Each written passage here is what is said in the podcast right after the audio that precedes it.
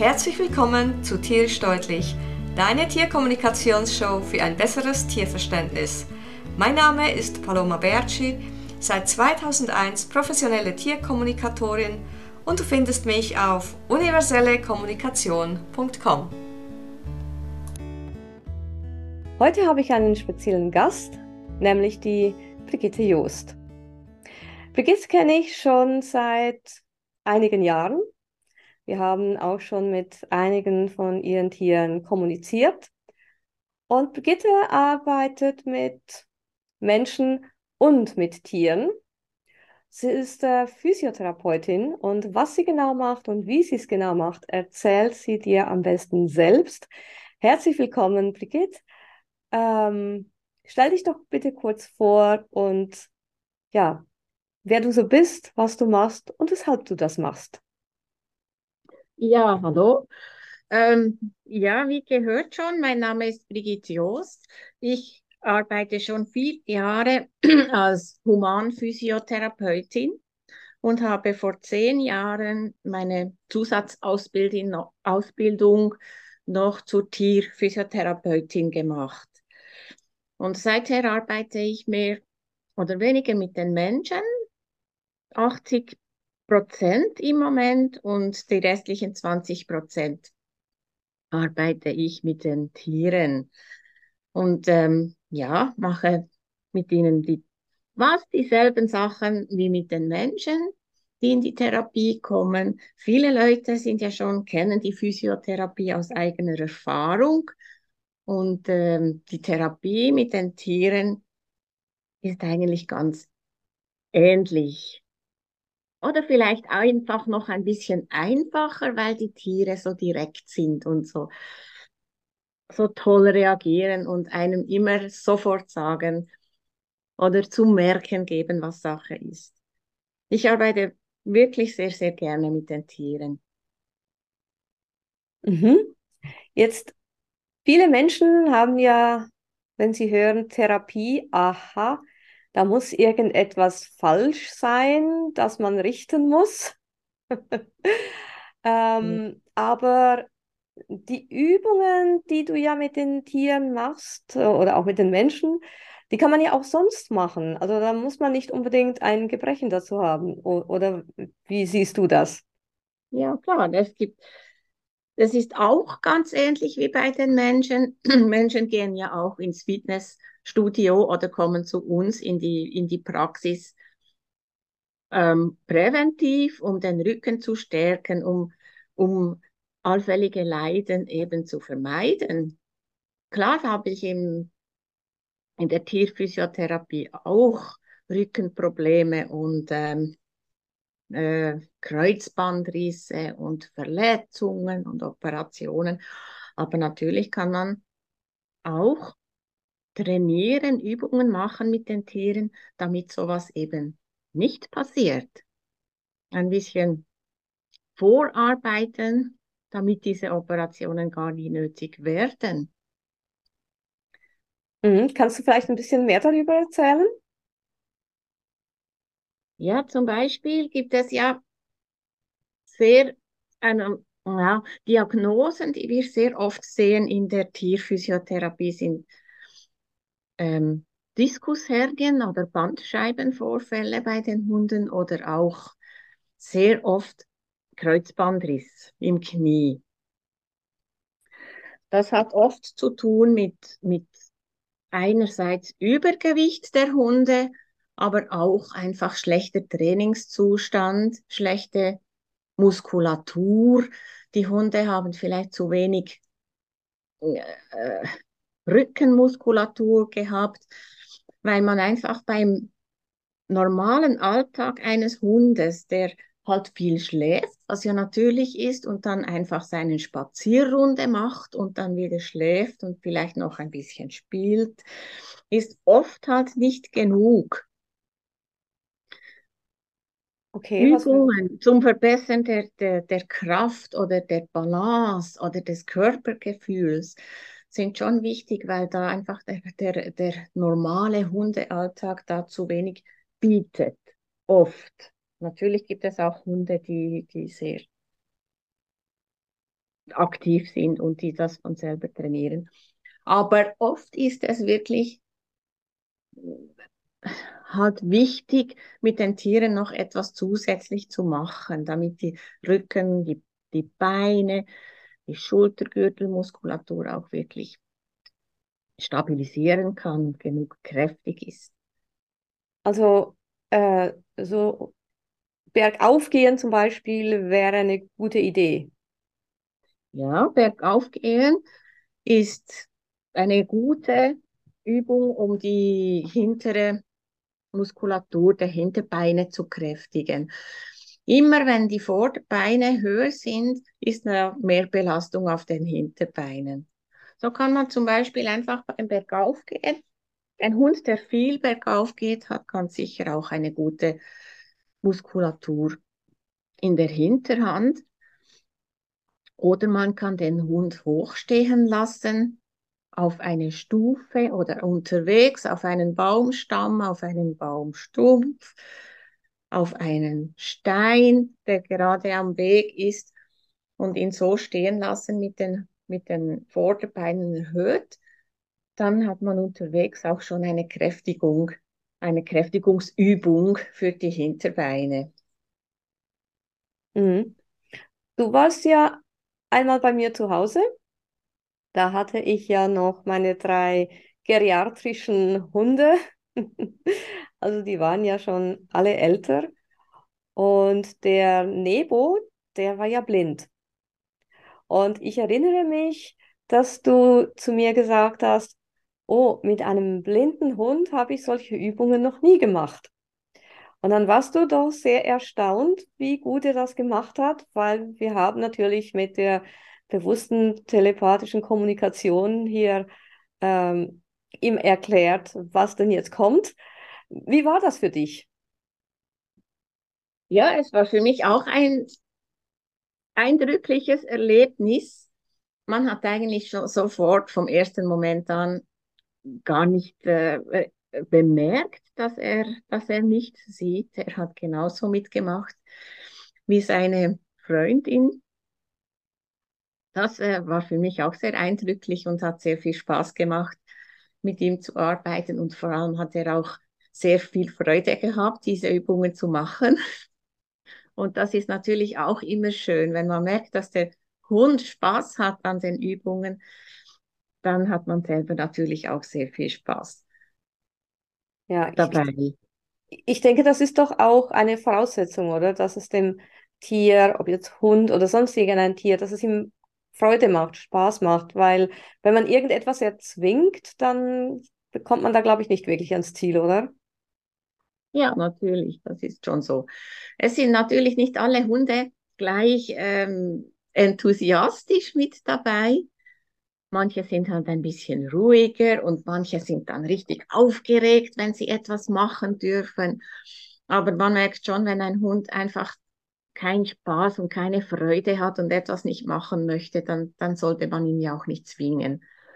Und auch wenn ein Hund etwas jetzt halt mit Ruhe und ruhig macht und man merkt es ihm ja trotzdem an, er macht es gerne oder er macht es eben, ja, weil er hat jetzt unbedingt muss.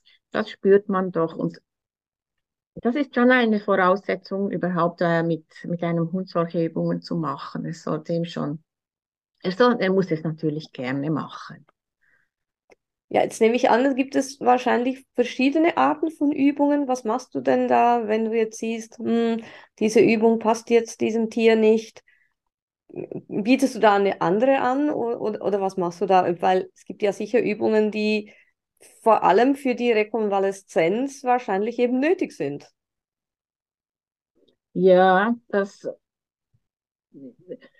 das kann man natürlich jetzt nicht so generell sagen, wenn ein Hund diese Übung nicht machen will, mache ich diese Übung. Das ist immer ein, äh, ein Ausprobieren natürlich auch und ein Herausspüren, was kann er denn und was macht er denn, wenn er jetzt eben nicht hochstehen will oder noch nicht hochstehen will nach einer Operation auf eine Stufe oder nicht hochstehen kann natürlich, dann kann man zum Beispiel Balanceübungen äh, nehmen. Dann kann er auf allen Vieren stehen auf einer weichen oder einer labilen Unterlage und hat dann trotzdem sein Training, weil auch das Stehen, einfach nur Stehen auf einem, auf einem weichen, labilen Untergrund fordert den Hund sehr.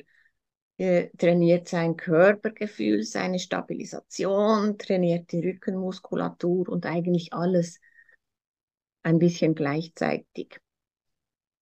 Hm, ja, das, das mit, mit versuche ich dann oft, wenn, wenn ein Hund etwas nicht machen kann oder machen will, dann einfach solche Sachen mit ein bisschen Futter und ein bisschen Gudelis, dann kann er gut stehen auf einer Matratze oder einem weichen Tuch und das funktioniert eigentlich in der Regel schon. Und wenn der Hund das auch nicht machen will, dann, dann wird es schwierig. Dann, das habe ich auch schon gehabt.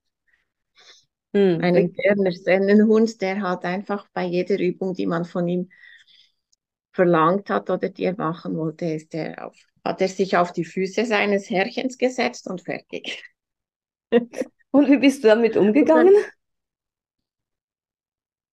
Ja, dann habe ich ihn, dann haben wir ihn dann einfach äh, in Ruhe gelassen. Ich habe dann dem Besitzer einfach erklärt und gezeigt, was er machen kann, was er noch probieren kann, wenn ich nicht dabei bin, weil viele Hunde dann halt auch ein bisschen verunsichert sind. Wenn eine fremde Person da irgendetwas von ihnen möchte und dann, ja, dann zeige ich es oft einfach dem, dem Halter, wie, es, wie, es, wie er es machen kann und dann probiert er es in Ruhe, wenn der Hund wieder in seiner gewohnten Umgebung mit seinen gewohnten Leuten ist. Und er hat dann ja eine Übung hingekriegt. Er musste im Stehen dann eine Pfote vorne heben, also eine Pfote geben, damit er nur noch auf drei Beinen steht. Und das ist auch ein gutes Balancetraining. Immerhin das hat er dann gemacht. Alleine. ja, ja. Ja, ja, das ist, also können zum Beispiel ähm, Leute, die jetzt, ja, wie zum Beispiel ich, ich habe ja noch meine Lioma, die ist ja 18,5 Jahre alt. Und die hast du ja damals auch schon kennengelernt, als du bei mir warst. Und da hast du mir gesagt, so eine Übung, die ich so machen kann, eben auf diesen weichen Unterlagen, ähm, wenn die sich zum Beispiel so um sich selbst zu drehen. Ne? Mhm. Und seitdem du mir das gesagt hast, machen wir das jede Nacht. Das ist unser gute Nacht-Ritual. also tatsächlich, äh, ich, ich, äh, sie, sie kommt dann aufs Bett. Also mittlerweile springt sie nicht mehr aufs Bett, sondern sie hat eine Treppe und sie kommt also aufs Bett. Und das ist ja dann eine wirklich weiche Unterlage. Und sie dreht sich einmal ringsum und einmal rechtsrum und dann gibt es jedes Mal ein Leckerli und sie findet das ganz toll. Und mein Jungspund, der Miro, der ja jetzt zweieinhalb Jahre alt ist, der macht das auch. Der springt dann. Der, der, geht, der geht nicht so um die eigene äh, Achse, sondern der springt um die eigene Achse. und der findet diese Übung also auch ganz toll. Und äh, also solche Dinge kann man zum Beispiel eben machen, um zum Beispiel auch präventiv zu sein, oder? Ja, genau. Dieses Drehen um die eigene, äh, eigene Achse, diese Pirouette zum Beispiel, einerseits ist es gut für die Beweglichkeit der Wirbelsäule, wenn sich der Hund biegen muss. Und das sollte man dann auch eben immer auf beide Seiten machen, damit er sich einmal links rum und einmal rechts rum biegen muss. Und wenn man es schön langsam macht, fördert es auch die Koordination natürlich der Beine, die sich dann schön ein Bein und das andere stellen muss, um diese Pirouette zu, zu gehen. Wenn er das jetzt springt, wenn er das jetzt einfach schnell macht, dann ist es immerhin für die Wirbelsäule, für die Biegung der Wirbelsäule eine gute Übung. Ja. Ein bisschen Gymnastik. Ja, also er geht auch, also mein Jungspund, der Miro, der geht auch wahnsinnig gern hoch, also bergauf. Äh, ja. Du zeigst ihm zwei Wege, einer geht bergauf und einer geht geradeaus. Miro geht bergauf. Also das ist, manchmal habe ich das Gefühl, ich habe irgendwie so einen, einen Steinbock und keinen Hund an der Leine. ähm, also der geht echt hoch, hoch, hoch, hoch.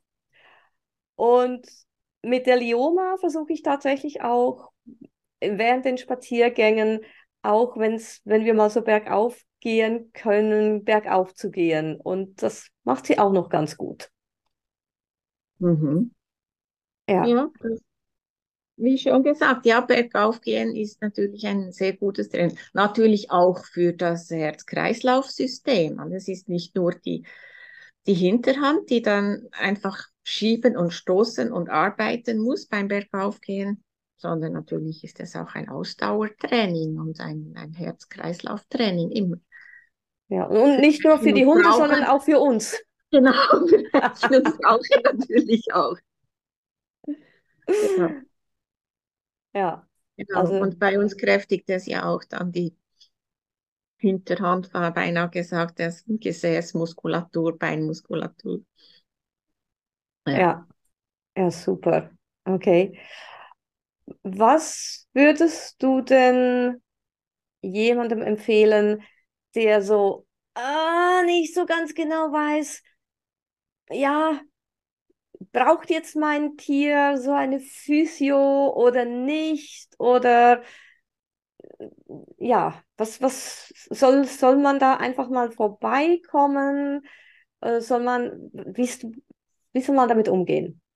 Ja, wenn man, wenn man unsicher ist und sich aber schon Gedanken darüber macht, dann würde ich schon empfehlen, eine Physiotherapeutin zu suchen in der Umgebung und ähm, einmal einfach den Hund vorzustellen und zu, ja, und anschauen zu lassen und dann von dieser Therapeutin oder diesem Therapeuten eben auch die äh, entsprechenden Übungen zeigen zu lassen, wenn er denkt, es, es äh, wäre wichtig. Ich bin jetzt eine Therapeutin, die zu dir nach Hause geht. Ich gehe immer zu den Leuten nach Hause. Ich habe keinen Praxisraum. Und das ist ja auch ein Punkt. Viele Leute sagen, ja, mit meinem Hund irgendwo hingehen ist immer schwierig. Tierarzt, ja, das ist immer so eine Sache. Und viele sind froh eigentlich, dass ich auch nach Hause komme und ähm, die, diese ganze Übungen und diese ganze Therapie bei den Leuten zu Hause machen. Und da gibt es viele Therapeuten eigentlich in der ganzen Schweiz verteilt, die entweder eine Praxis haben oder die eben mobil sind und zu den Kunden nach Hause gehen, zu den Hunden und Katzen und Pferden. Mhm.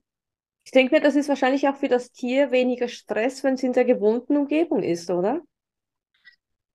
Ja, meistens. Es ist ein bisschen, es gibt beides. Es gibt auch Hunde, die ähm, erstmal ein Problem haben, wenn da einfach eine fremde Person in ihr Refugio, in ihr, in ihr Zuhause reinkommt und sich dann direkt auf, auf das Tier stürzt, auf sie stürzt. Das gibt schon Hunde, die da auch gleich ein bisschen äh, verspannen. Oder ja, dann braucht es manchmal halt ein bisschen Zeit. Oft kann man dann bei solchen Hunden bei der ersten Therapie noch nicht so viel machen, bis sie einen ein bisschen kennen und bis sie einen akzeptieren und wissen, dass nichts passiert, wenn ich jetzt da bin. Aber eigentlich sind die meisten Hunde schon ähm, besser äh, zu behandeln zu Hause. Mhm ruhig, sie sind ruhiger, sie, sie haben keinen Stress. Ja.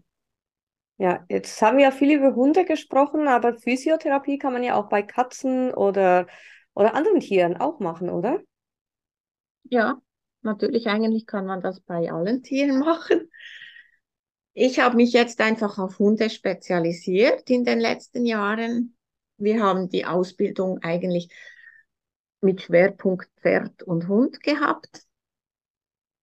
Mhm. Aber ich habe nicht, ähm, nicht so die Verbindung zu der Reiterszene und Pferdeszene und habe eigentlich sehr selten Pferde behandelt und habe aus dem Grund dann gesagt, jetzt höre ich damit auf und mache nur noch die Hunde.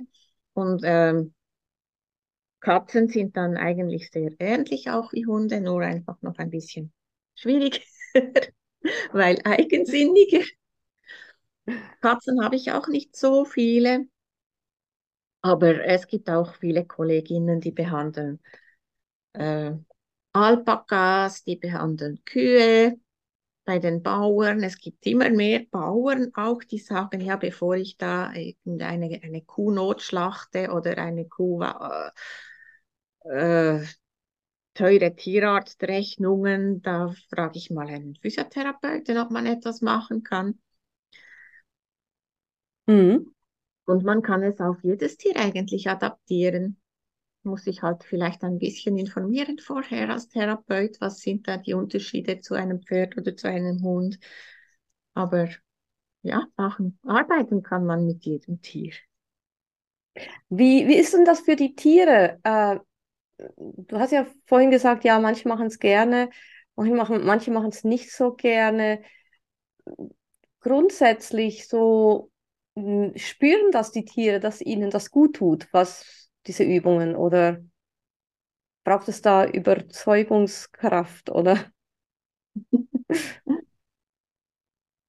Ja, wenn Sie jetzt etwas bei etwas Aktives machen müssen, da bin ich mir jetzt nicht sicher, ob Sie es spüren, dass Ihnen das hilft, weil im Moment äh, tut es tut das manchmal auch einfach weh. Nach einer Operation zum Beispiel tut es halt noch weh, wenn Sie eine Übung machen müssen.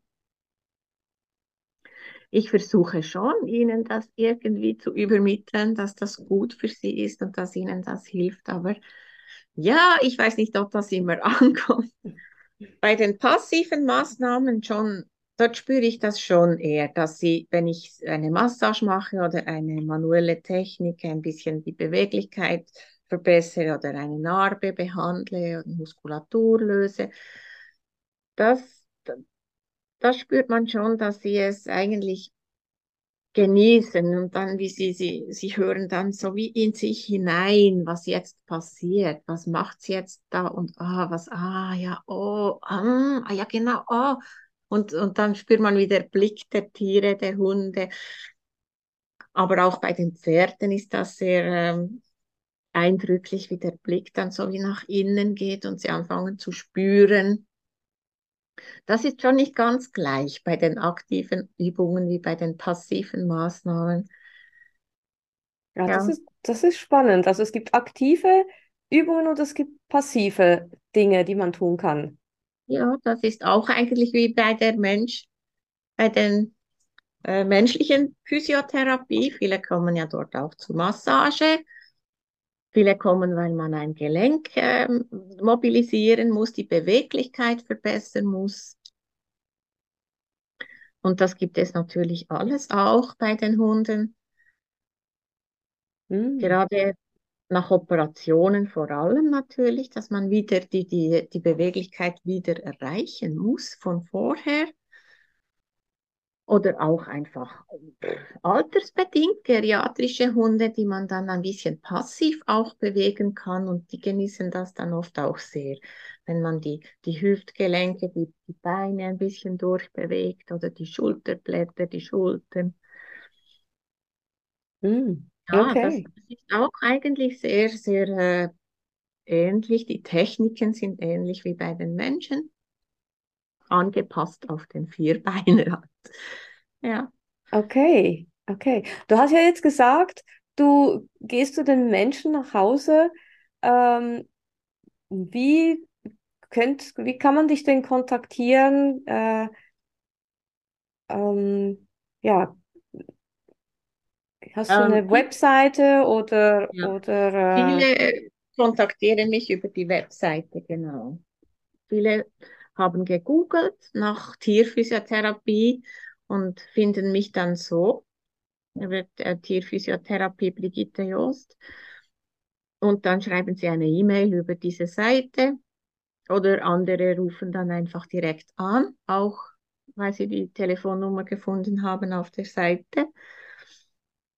Und es gibt auch einige, die, die anrufen auf Empfehlung von jemand anderem. Mhm.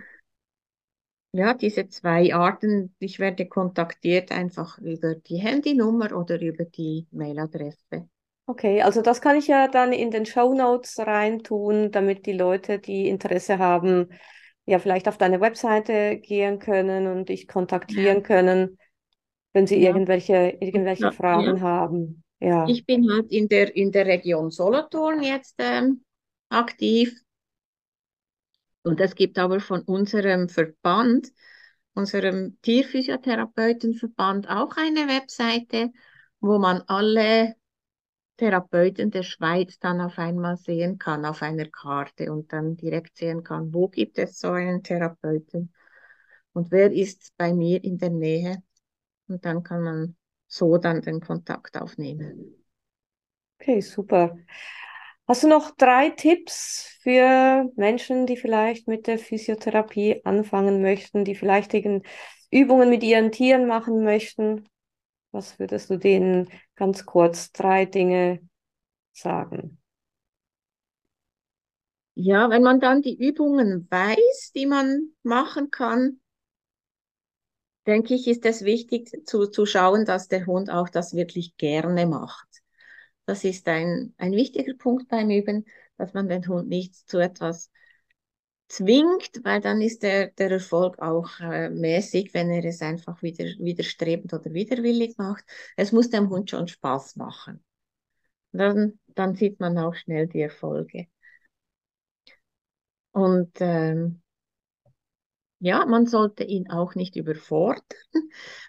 überfordern. Manchmal unterschätzt man ein bisschen, wie anstrengend gewisse Übungen sind.